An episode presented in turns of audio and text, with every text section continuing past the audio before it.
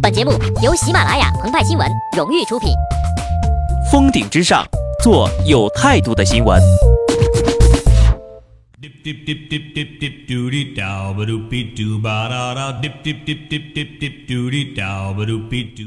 本文章转自澎湃新闻澎湃联播，听众朋友们，大家好，我是机智的小布。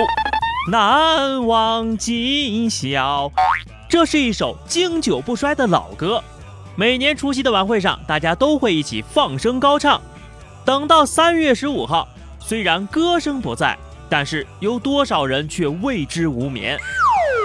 这一夜，不少公司高管守候在电视机旁，时刻和自己的 PR 保持着联系。模板准备好了吧？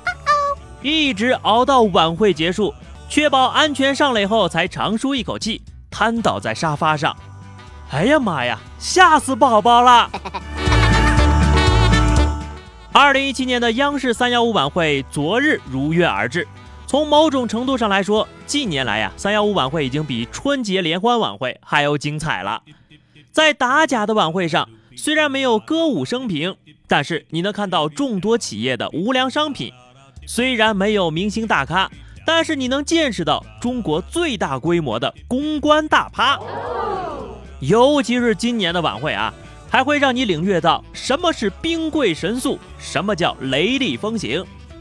厉害了！互动百科已被工商局调查取证，震惊！耐克又现气垫门，执法部门已经连夜调查取证。雷霆出击，央视三幺五被曝光瘦肉精饲料企业已被查处，这就是三幺五速度。执法人员已调查被曝光眼镜公司，恐怖！日本核污染区食品惊现中国，执法部门连夜调查。这一晚，有关部门呢，好像比十二月二十五号晚上的圣诞老人还忙呢。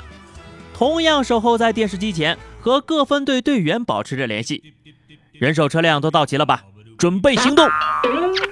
当然了，我们并不是说他们平时就无所作为，相反，正是由于他们彻夜不眠的努力，才能让众多企业的违法行为得到惩治。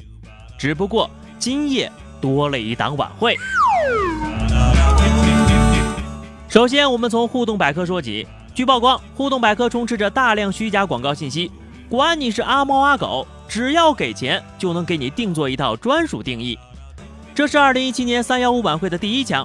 鹏鹏和派派乍一听，哈哈，果然百度上榜了。结果呢，众里寻他千百度，蓦然回首，那人却叫互动百科。话说这天晚上，四家百科公司聚在一起玩狼人杀，互动百科上来就暴露了。三六零和搜狗作为村民中规中矩。而百度凭借着出色的口才，成功的躲过了一劫。事后还不忘在自己的页面上添上这光辉的一笔。如何评价互动百科？这就是呀，没有百度的命，得了百度的病啊。然后我们说说无印良品，前一秒贵公司还在给三幺五的微博点赞呢，后一秒就上了三幺五的节目了，有没有一种梦想成真的感觉呀？这就好像啊，某某使馆在大年三十晚上发来贺电，然后被节目组点名致谢。用粤语来形容一下的话，就是你赞我点姐呀，我母鸡呀。好，就上你了。这还没完呢，晚会中指出，无印良品的商品被贴上了产地为日本的中文标签，但揭开之后露出了真实产地为东京都，名列禁止进口名单，涉及核污染。第二天，MUJI 回应，未进口及销售任何中国明令禁止的核污染影响区食品，是央视错把母公司及注册地址当成了食品生产销售地址，同时还晒了一堆原产地证和检疫证明。此时此刻呀，海关和入境检疫局背后一阵发凉啊！其实呀，日本有不少东西，你不能只看封面上好看，还得打开瞧瞧里面到底什么样。MUJI 是否存在问题还待考证，外交部已经敦促日方公开更多信息。上海出入境检验检疫局已经证实，相关产品不是来自核辐射地区。其实呢，要想验证 MUJI 的商品是否安全，拿着样本进行放射性物质检测，用事实说话，大可不必被打脸呢。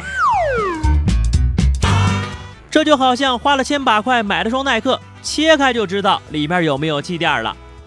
说起耐克鞋的问题啊，杜兰特点了个赞，巴不得再一次八点二十发。也不知道他的鞋里是塞了护垫还是气垫，造就了他传说中的场均掉鞋一点五次。但言归正传啊，卖到国外就有气垫，卖到中国就减配，这种典型的双标和欺骗，我国消费者不能接受。莆田的假鞋里还塞了气垫呢。说起莆田系，犹记魏则西，还有一个 Note 7，这些都没有出现在大家晚会。也许是节目组另有考量吧，也许是私下里别有洞天吧。但我们知道，比起一年一度备受瞩目的晚会，老百姓更需要的是将打假和维权普遍化，保护消费者利益。这不仅仅是一台节目供人消遣。而是有关部门的常态。好的，以上就是本期节目的全部内容了。更多新鲜资讯，敬请关注微信公众号“鹏鹏和派派”。下期节目我们再见吧，拜拜。